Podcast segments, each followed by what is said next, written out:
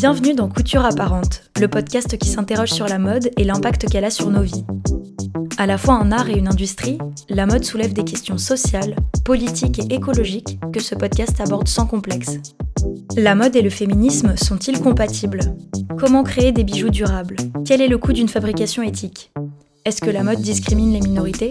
Qui sont celles et ceux qui s'engagent pour une industrie plus responsable en France? Au fil des épisodes, je vais à la rencontre de marques, activistes et journalistes qui me livrent leurs réflexions sur ces questionnements modernes. Couture apparente tente d'esquisser les contours d'une mode tournée vers le futur, une mode qui incarne une vision inclusive, engagée et responsable. Je suis Claire Roussel et aujourd'hui je reçois Fanny Enjolras Kalitzine et Sarah Van P pour l'épisode 21 Nos vêtements assoivent-ils la planète? Je ne sais pas comment ça se passe pour vous, mais chez moi il fait très très chaud. À l'heure où je vous parle, l'intérieur de mon appartement a atteint les 30 degrés, une situation régulière depuis plusieurs semaines. Heureusement, je peux me servir un grand verre d'eau ou prendre une douche froide. C'est pratique quand même, l'eau. Pour être plus précise, c'est même la base de l'existence du vivant sur Terre. Sauf que l'eau, potable notamment, commence à manquer, partout et de plus en plus. Ne serait-ce qu'en France, selon une carte établie le 10 juin par le Bureau des recherches géologiques et minières, la majorité des nappes phréatiques sont à des niveaux modérément bas, voire très bas. Ce qui peut mener à des méga-feux, comme en Gironde l'été dernier, où près de 30 000 hectares de forêt ont brûlé, ou à des pénuries d'eau qui ont nécessité que 350 communes soient alimentées par camions-citernes et 200 par distribution de bouteilles d'eau l'été dernier. Tout ceci est évidemment provoqué par le dérèglement climatique, lui-même causé par les activités humaines, comme le répètent des milliers de scientifiques depuis des dizaines d'années. Et comme la plupart des questions écologiques, celle de l'eau est aussi liée à la mode, car le secteur textile est le troisième secteur consommateur d'eau dans le monde selon l'ADEME, Ignorer que ce problème est en partie lié à la mode, c'est réduire nos chances d'avoir un avenir vivable. Pour réfléchir à cet enjeu un petit peu anxiogène, et surtout pour lui trouver des solutions, j'ai décidé d'inviter deux expertes de la mode durable. La première est Sarah Van P, créatrice du superbe magazine Substance. Elle nous raconte son parcours dans l'industrie et ce qui l'a amené à se questionner sur son impact écologique. En fait, ça fait, ça fait 10 ans que je travaille dans l'image de mode, dans la photographie. Et j'ai eu une sorte de, révélation euh, à mes 30 ans et à mes 10 ans dans le milieu où je me, suis dit, ok, c'était le Covid. Qu'est-ce que tu fais fondamentalement À quoi ça sert? Et j'ai réalisé, euh, parce que j'étais très naïve jusque-là, qu'en fait je travaillais dans la publicité et que mon rôle c'était euh, de créer des belles images, mais pour vendre des produits. Et d'un seul coup, j'ai plus été alignée avec ça. Et donc je me suis dit, ok, quitte à rester dans la mode, je vais essayer de communiquer sur des projets et des produits auxquels je crois. Et ça passait vraiment par toute une éducation sur euh, la mode durable parce que je n'y comprenais rien. Et je n'arrivais pas à trouver d'informations euh, qui soient pas euh, ultra scientifiques ou au contraire hyper floues. Donc je me suis dit, bon, bah si moi je me pose ces questions, d'autres doivent se les poser. Et donc j'ai décidé de créer un média pour répondre à mes propres questions. Et donc j'ai créé Substance, qui est une revue annuelle. Et donc c'est un média qui s'attache à décortiquer les matières premières dans la mode. Donc c'était une façon pour moi de structurer la recherche. Le premier numéro euh, qui est sorti l'année dernière était dédié au coton et donc euh, je me suis vraiment plongée dans le sujet à la fois sous un angle technique, culturel, historique euh, et esthétique. Donc l'idée c'est vraiment d'avoir une vision à 360 de la fibre et de comprendre les problématiques environnementales et sociales autour de cette fibre. Dans un objet qui je l'espère est quand même joli, inspirant et, et satisfaisant visuellement. Je trouve que le parcours de Sarah représente celui de nombreuses personnes engagées dans l'industrie. Avant de parler spécifiquement de la mode et de vous présenter notre deuxième invité, Sarah récapitule la place de l'eau dans l'équilibre de notre planète.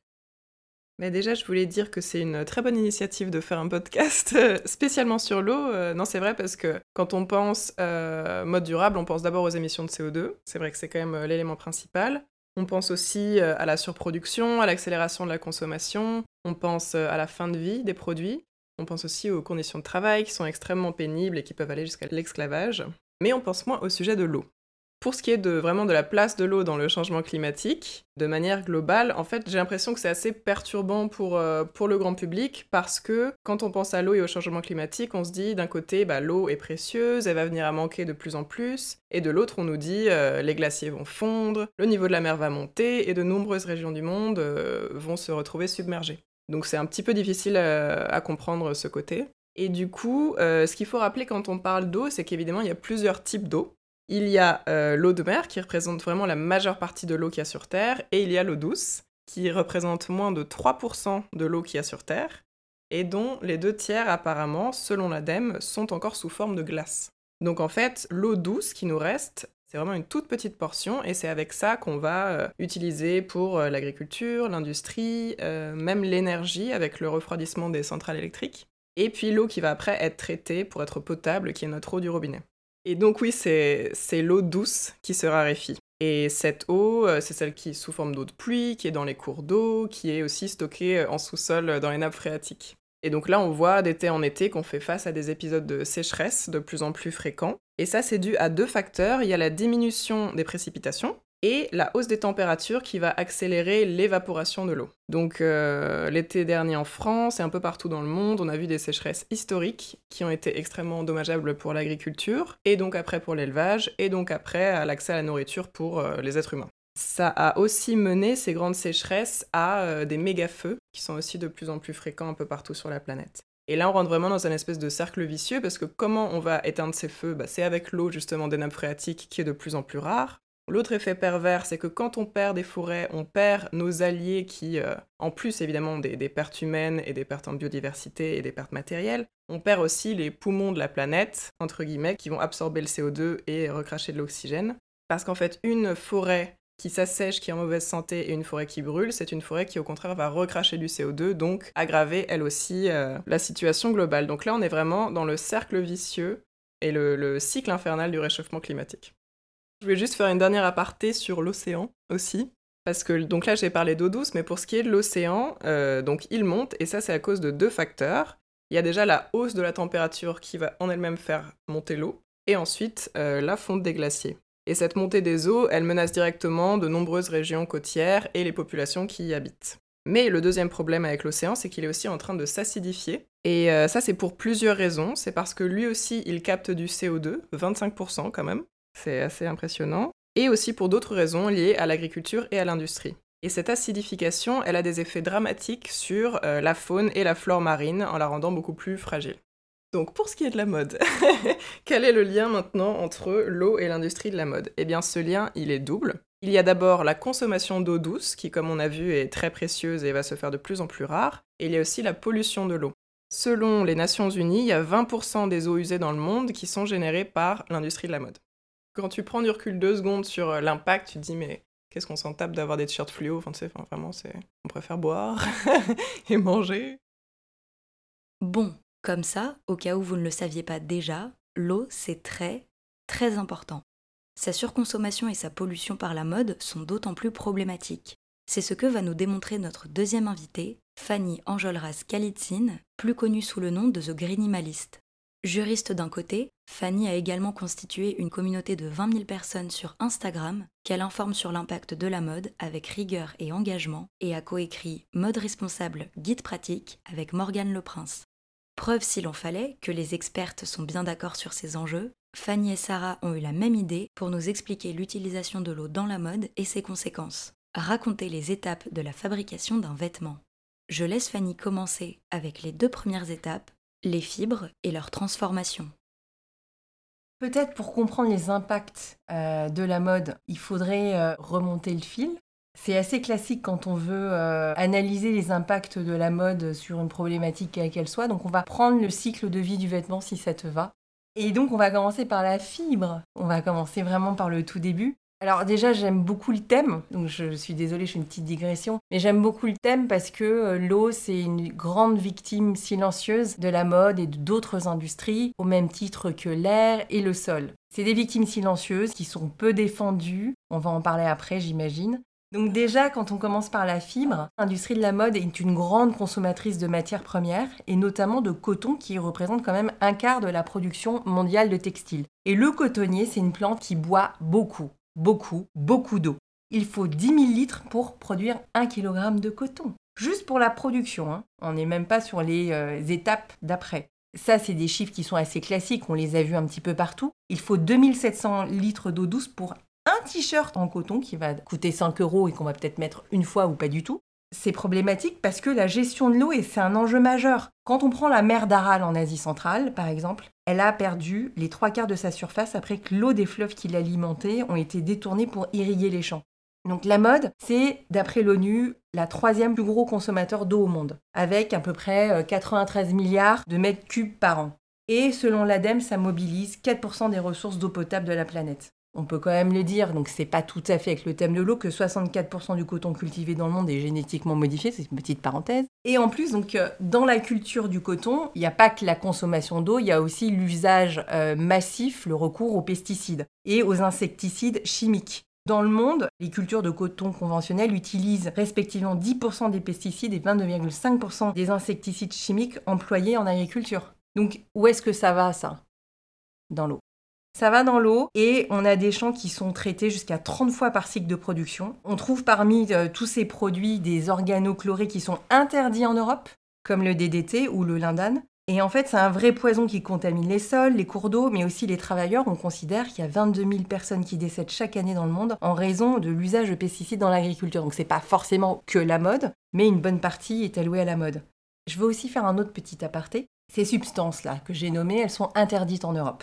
Elles sont interdites par REACH, par des réglementations, mais elles sont fabriquées en Europe et exportées et utilisées ailleurs pour fabriquer un produit fini qui va terminer sur le marché européen.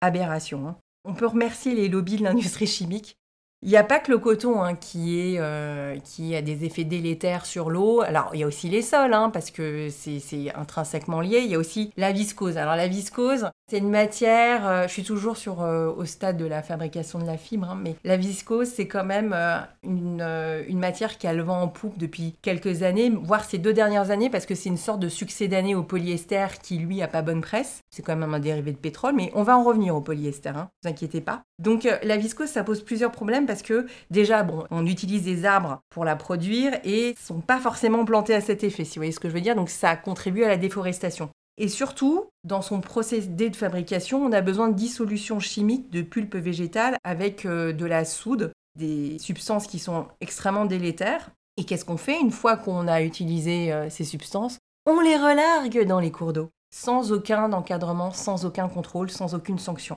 Donc la viscose conventionnelle, c'est pas du tout une fibre éco-responsable. Euh, il faut arrêter ce genre de discours. Donc là, on est au niveau de la fibre. Vous inquiétez pas, on va, on va s'occuper du polyester dans très peu de temps.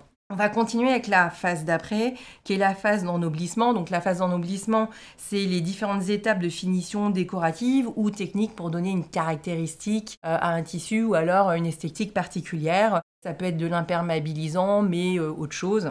Donc euh, la phase d'ennoblissement, on va se focaliser sur euh, les teintures, les traitements chimiques, qui sont quand même à l'origine de 20% de la pollution industrielle mondiale en eau douce. Soyez pas déprimés, il y a des solutions. Mais c'est surtout pour vous faire prendre conscience. Donc l'ennoblissement, c'est très chimique, c'est très polluant. Il y a une étude sur les teintures qui a été euh, mandatée par Saskia Bricmont, qui est une, eurodéputée, qui a été réalisée par Audrey Millet. Lisez cette étude, elle est extrêmement intéressante et maintenant elle est euh, reprise par la société civile. Enfin voilà, si le sujet vous intéresse, c'est à date et c'est très bien fait. L'ennoblissement, on va euh, teinter son tissu, on va lui injecter des produits chimiques, polluants, et puis après, bah, comme, comme je le disais pour la viscose, ça va être reversé dans les eaux locales sans aucun encadrement. Surtout les, teintures, il faut savoir que quand c'est déversé, ça forme des espèces de mares répugnantes où la vie ne survit pas. Donc c'est un tueur de faune aquatique, d'écosystèmes, et puis euh, bah aussi il y a les populations locales, ça a un impact sur leur santé.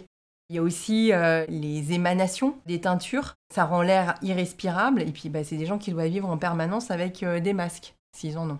Donc ça, c'est au niveau de la phase d'ennoblissement. À ce stade-là, on utilise au moins, enfin l'industrie textile utilise 1900 substances chimiques, dont 1750 ne sont pas classifiés en termes de dangerosité et d'autres sont identifiés et connus et plus ou moins encadrés légalement, je parle en Europe.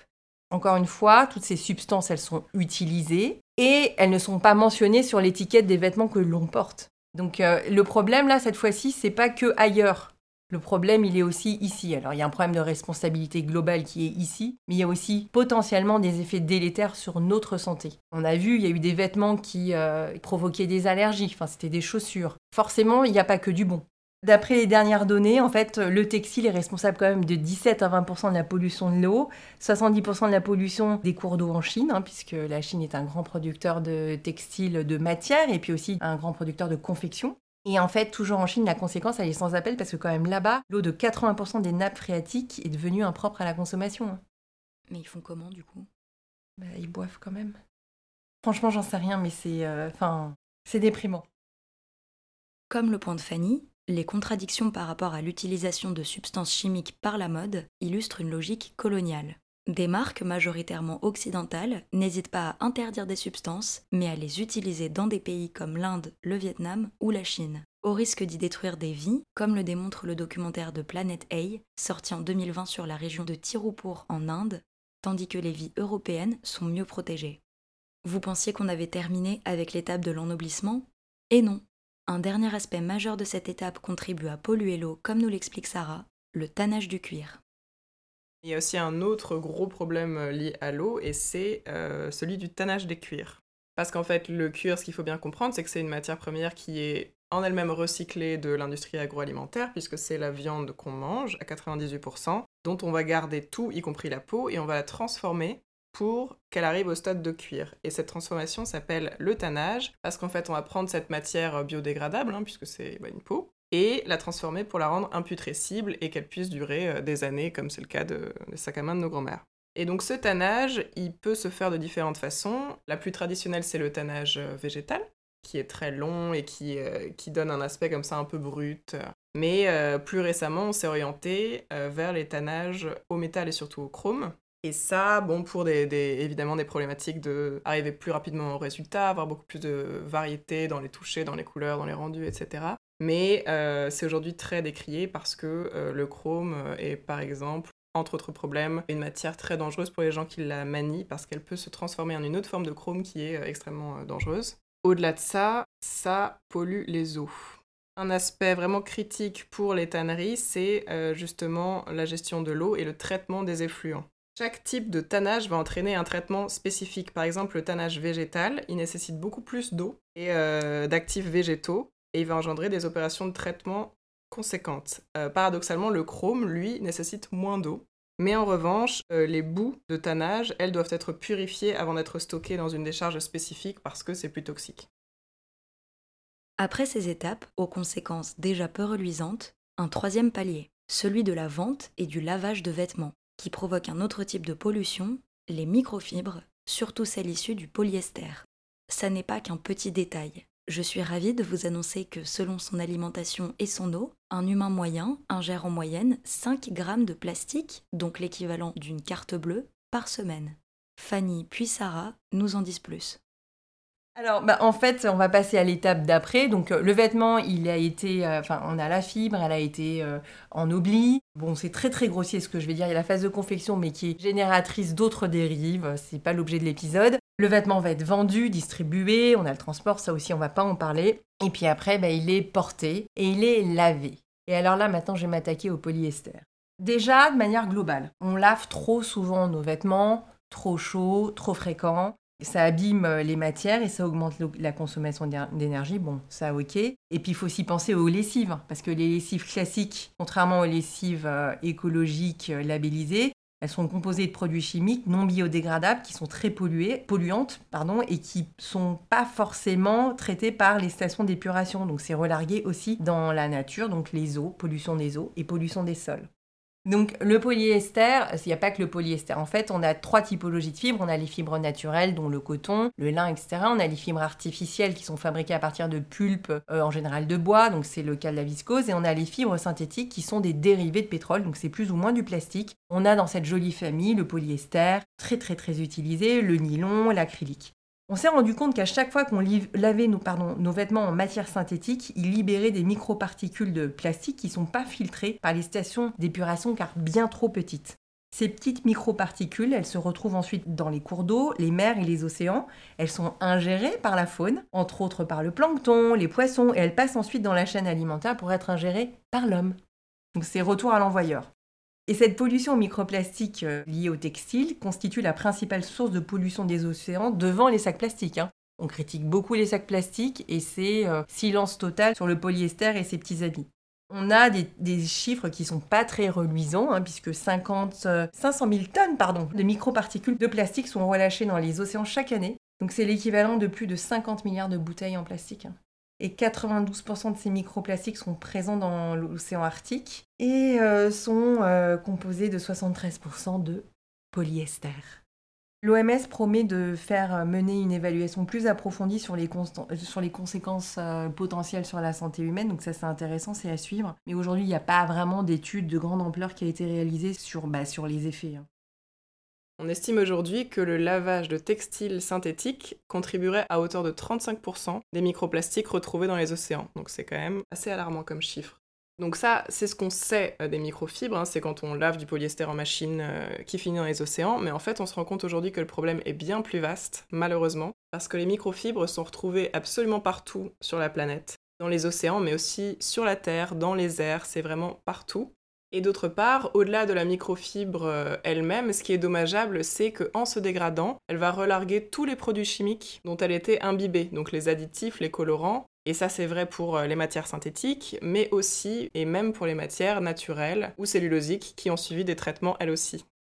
Et il nous reste une dernière étape qui est celle de la fin de vie des produits parce qu'aujourd'hui, euh, malheureusement, les vêtements sont très peu recyclés, les gens n'ont pas encore ce, réflexe. Et donc bien souvent, ils sont accumulés dans euh, des décharges à ciel ouvert. Et encore une fois, ces vêtements, en se dégradant, vont constituer une pollution pour la terre, pour l'air, et ça finit là aussi par les cours d'eau et les océans.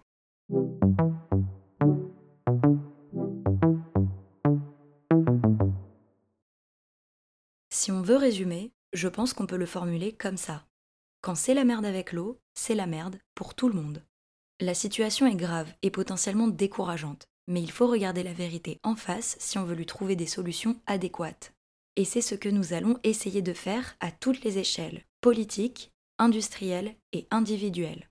Sarah commence en nous partageant les alternatives qui se mettent en place dans la mode et ce qu'elle doit absolument changer. Eh bien, ça va se faire à plusieurs, plusieurs échelles. Déjà, il faut changer les choses au niveau de l'industrie en privilégiant des matières premières euh, qui consomment moins d'eau, qui la polluent moins. Aujourd'hui, ceci dit, il y a des cotons qui, font ça beaucoup mieux. C'est des cotons euh, soit biologiques, soit même régénératifs. il y a vraiment beaucoup de gens qui travaillent à rendre le coton euh, moins impactant, sans irrigation, qui régénère les sols. Enfin voilà, il y a des nouvelles choses très bien qui se font. Mais globalement, le coton conventionnel, sans certification ni quoi que ce soit, consomme beaucoup d'eau. Alors qu'à l'inverse, si on choisit des vêtements en lin ou en chanvre, ça c'est des matières qui déjà poussent près de chez nous, et euh, qui ne nécessite aucune irrigation, aucune, aucun produit chimique. Et donc vraiment, c'est beaucoup plus vertueux si on choisit ce, type de, fibres et de composition. En continuant à développer des technologies qui combinent euh, l'efficacité et la faible consommation d'eau. Il y a des procédés de teinture aussi qui sont très intéressants, qui vont se faire euh, quasiment sans eau, waterless, donc ça, ça se fait beaucoup. Il faut aussi vraiment s'efforcer de gérer les effluents, et ce partout dans le monde, parce qu'évidemment, les législations ne sont pas les mêmes partout. Mais euh, comme on l'a vu avec l'eau et à peu près tout ce qui concerne le climat, euh, si c'est pollué à des milliers de kilomètres de chez nous, bah, c'est un problème pour tout le monde en fait, c'est pas juste euh, les gens qui habitent autour de l'usine. Et donc c'est hyper important de, gérer ces effluents partout dans le monde et ça, ça passe par de la filtration, des traitements, l'épuration des boues et des eaux usées grâce à des bassins de décantation et des traitements biochimiques. Donc ça, ça se fait vraiment au niveau de l'industrie. Mais même en tant que consommateur, on a un rôle à jouer là-dedans. Si on achète des vêtements neufs, parce qu'il faut quand même euh, essayer de réduire au maximum, mais évidemment ça arrive. Regarder l'étiquette et se dire quelle est la matière, quelles sont les certifications, quels procédés de teinture ou de finissage ont été utilisés. Ça, ça va vraiment impacter la consommation d'eau. Il faut faire attention aussi à la façon dont on prend soin du vêtement. Le lavage et le séchage sont des étapes extrêmement gourmandes, encore une fois en eau et en énergie, donc laver moins. Laver à basse température, c'est toujours euh, des bons conseils euh, généralistes. Donc là aussi, c'est plus facile à appliquer ce genre de conseils à des fibres naturelles, parce que si on a un vêtement en laine, mettons, bah, la laine, ça a quasiment jamais besoin d'être, d'être lavé, parce que ça se lave tout seul, en fait. Alors qu'à l'inverse, si on a un t-shirt en polyester, bah, une journée, c'est pas possible, quoi. On peut pas tenir euh, tellement plus, parce que c'est du plastique, ça fait transpirer, euh, etc. Pour ce qui est des matières synthétiques, si on en a et qu'on veut les reporter, et c'est bien normal, il faut penser à les laver dans un sac de lavage qui retient les microfibres, comme le sachet Goopy Friend. Encore mieux que ça, mais ce ne sera pas tout de suite mis en application, mais à partir du 1er janvier 2025, en France, toutes les machines à laver neuves vont intégrer un filtre à microfibre directement dans la machine. Donc ça, ce sera super. Bon, on n'y est pas encore, mais c'est une loi française. Alors après, je me dis, bon, tous les fabricants qui vendent en France, fatalement, vont devoir les intégrer partout et ça va être vertueux pour tout le monde, mais pour le moment, c'est que chez nous. Et oui, donc un autre conseil euh, plus généraliste, euh, mais qui s'applique toujours à la mode durable, c'est de penser aux 3 R de la consommation durable, qui est euh, reuse, reduce, recycle en anglais, parce que au-delà du choix du vêtement à l'achat et au-delà de comment on va l'entretenir, c'est vraiment le fait de le porter encore et encore qui va réduire son impact. Je ne sais pas pour vous, mais je me sens déjà un peu plus motivée en entendant ces solutions. Ce n'est bien sûr qu'un début, et il faut viser beaucoup plus grand comme avec la loi sur les filtres microfibres que décrit Sarah, ou, si on se laisse rêver, l'interdiction totale de produire du polyester neuf. D'ailleurs, cet épisode illustre bien la discussion sur les différentes échelles de solutions qu'on peut avoir dans l'écologie, dont celle dite individuelle, qu'on appelle aussi les petits gestes. Ça génère parfois des débats, car on considère qu'ils ne sont pas utiles, voire souvent instrumentalisés pour décourager et épuiser les consommateurs face à la quantité de choses à faire. D'autres personnes estiment par ailleurs que les solutions dites politiques ou législatives sont trop lentes. Je ne sais pas ce que vous en pensez, d'ailleurs ça m'intéresse complètement d'avoir vos avis, par exemple dans les commentaires des posts Instagram qui concernent l'épisode, mais je vais vous partager mon point de vue personnel. J'ai toujours été dans l'équipe qui pense qu'il faut tout tenter. Avoir des groupes qui mènent des actions de désobéissance civile radicale, des activistes qui vont débattre avec les députés, des comptes Instagram qui partagent des tips pour des pratiques écolo, des gens au sein des industries qui essayent de faire bouger les choses dans les entreprises. Pour moi, tout est valide tant qu'on garde en tête que nos problèmes viennent de sources systémiques et qu'on ne culpabilise pas les individus sans prendre en compte leurs privilèges ou discriminations socio-économiques. Pour celles et ceux qui écoutent le podcast depuis longtemps, vous le saviez déjà. Pour résumer, si je vous conseille vraiment d'acheter un sac à microfibre si vous en avez les moyens parce qu'il y a urgence, je vous conseille aussi de bien écouter Fanny. Bon, il y a des solutions collectives et individuelles, même si je tends de moins en moins à donner des, euh, solutions qui sont de type euh, petit geste, parce que j'estime que ce sont des problématiques générales, publiques, politiques et pas individuelles. Au niveau collectif, il existe la loi. Donc déjà en France, hein, d'après le Code de l'environnement, c'est quand même bon de le rappeler, il interdit de rejeter ou de laisser s'écouler dans les eaux superficielles ou souterraines des substances qui sont susceptibles de porter atteinte à la santé, à la faune, aux poissons ou à la flore. Oui, c'est interdit. Et puis la, gestion des déchets est très très encadrée. Donc c'est pour ça qu'on fait ça ailleurs. Hein. Excusez-moi, mais c'est une réalité. En Europe, il existe la fameuse réglementation REACH, donc je l'ai un petit peu abordé quand je parlais des substances euh, chimiques euh, dans la phase d'ennoblissement. Donc REACH, qu'est-ce que c'est? Parce qu'on en parle beaucoup, donc je vais quand même expliquer un peu ce que c'est. C'est un règlement européen qui a été adopté en 2006 et qui est entré en vigueur en 2007, qui sécurise la fabrication et l'utilisation des substances chimiques dans tous les types d'industries en fait, et sur le territoire de l'Union européenne. Donc euh, c'est pas que l'industrie euh, textile qui est visée. Et euh, l'objectif de ce règlement, c'est de supprimer progressivement dans l'Union européenne les substances chimiques les plus dangereuses. Mais je disais qu'il y en avait 250 d'encadrés sur les 1900 répertoriés pour l'industrie textile.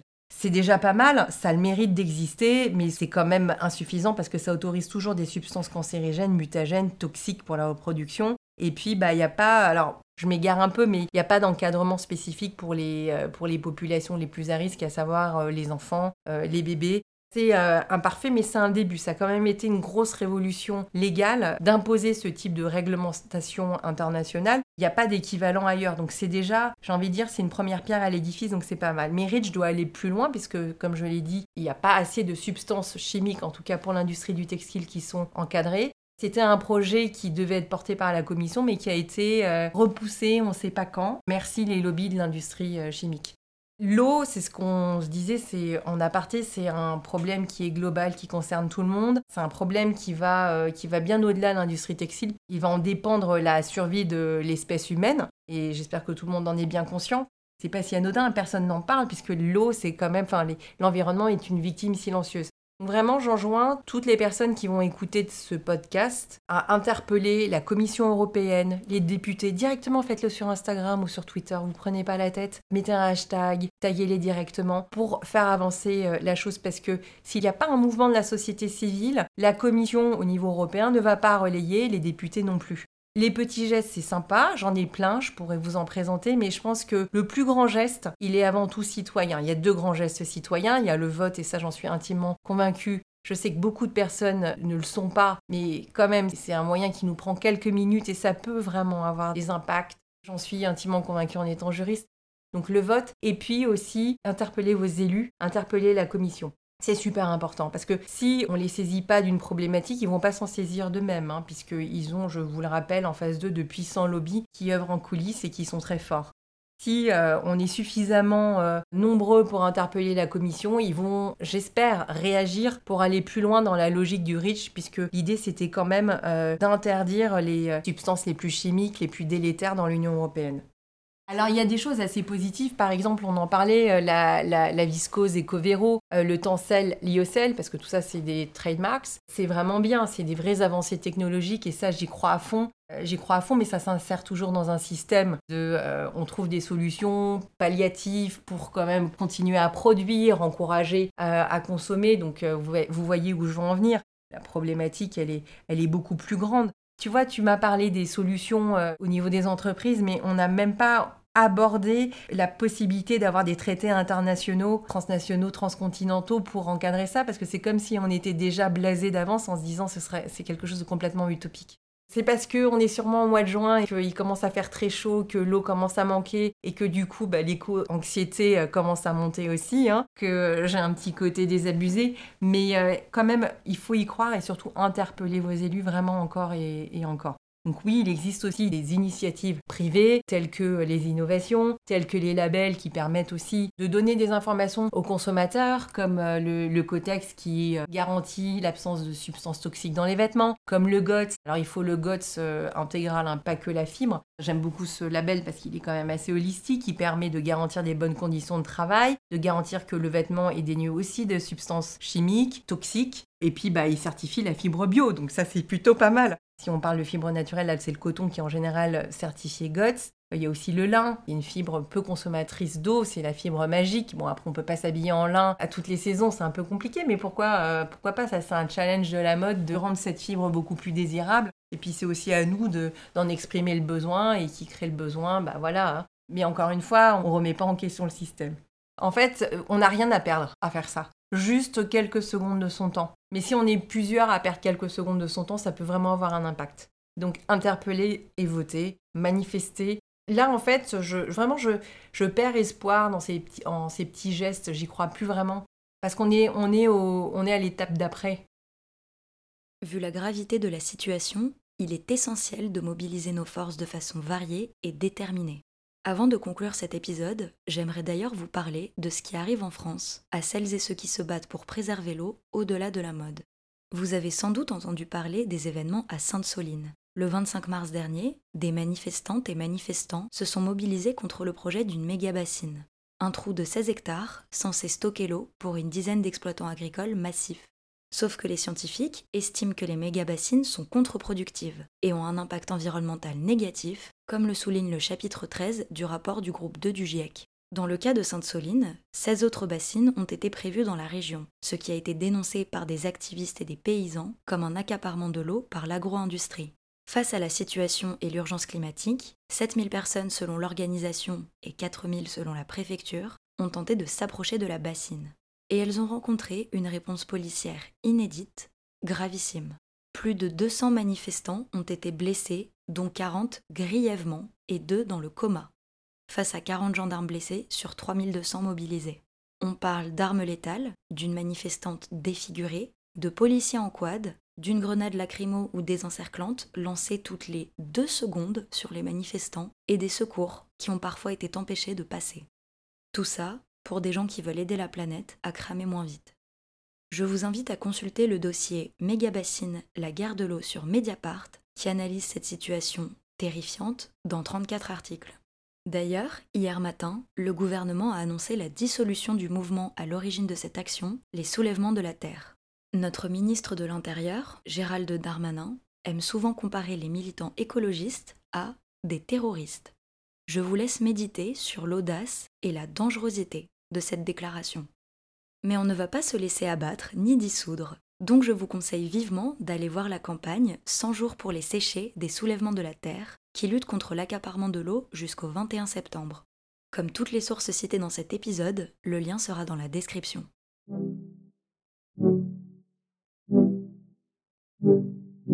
Mais revenons à la mode et à nos invités.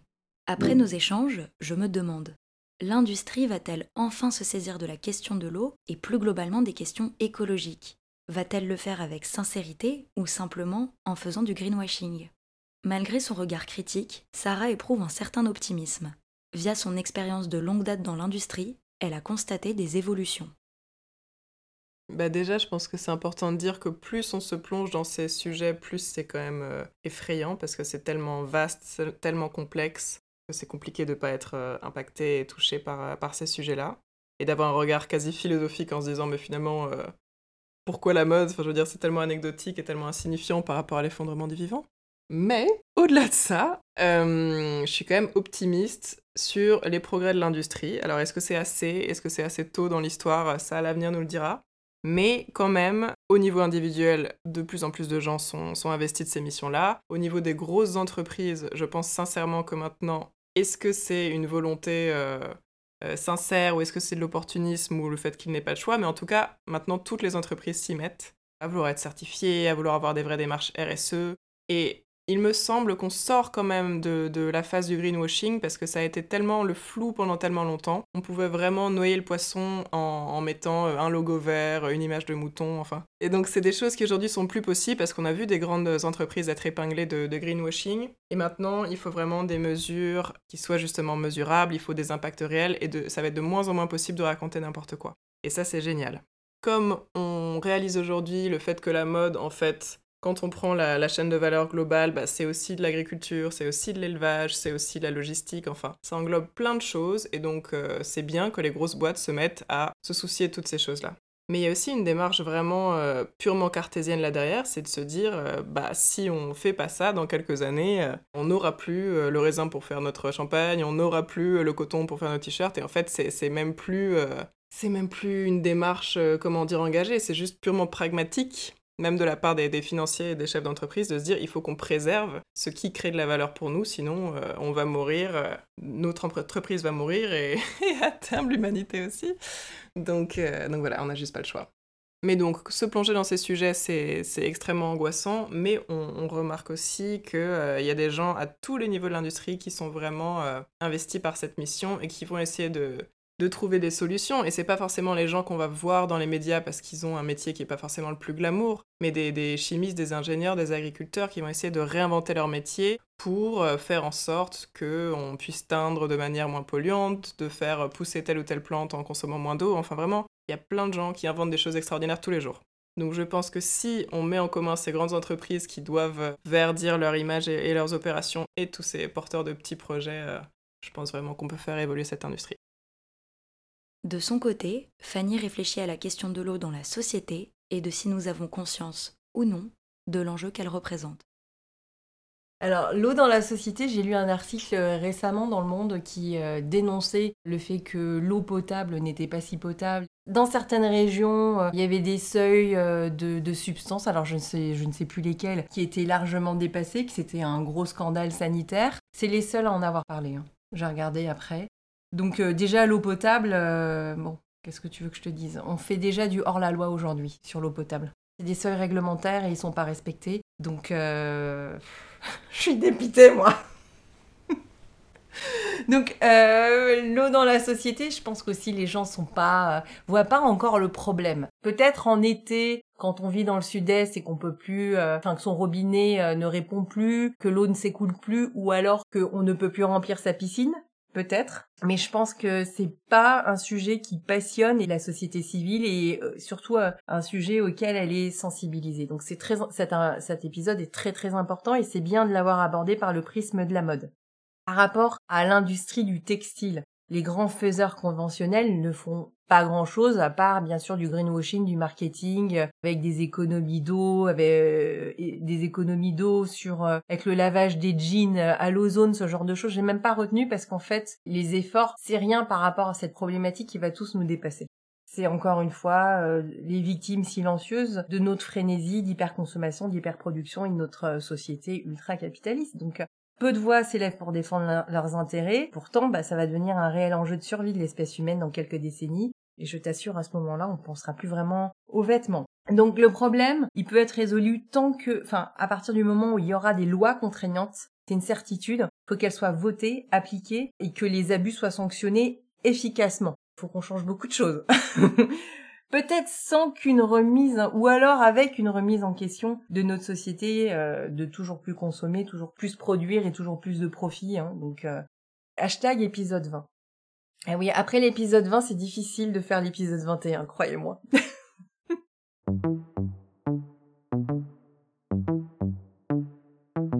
Merci infiniment à Fanny et Sarah d'avoir partagé leurs expertises et leurs convictions. Pour soutenir une mode et accessoirement un avenir durable, je vous conseille vivement de suivre leurs projets. Retrouvez Fanny sur Instagram à The Greenimalist pour vous informer sur les actus de la mode éthique. Pour découvrir le magazine de Sarah, rendez-vous sur Instagram à Substance Journal et cliquez sur le lien dans leur bio pour vous procurer le numéro 1. Merci également à Telio Garfive pour la production du générique. Vous avez aimé l'épisode? C'est le 21e de Couture Apparente et je suis ravie de le partager avec vous.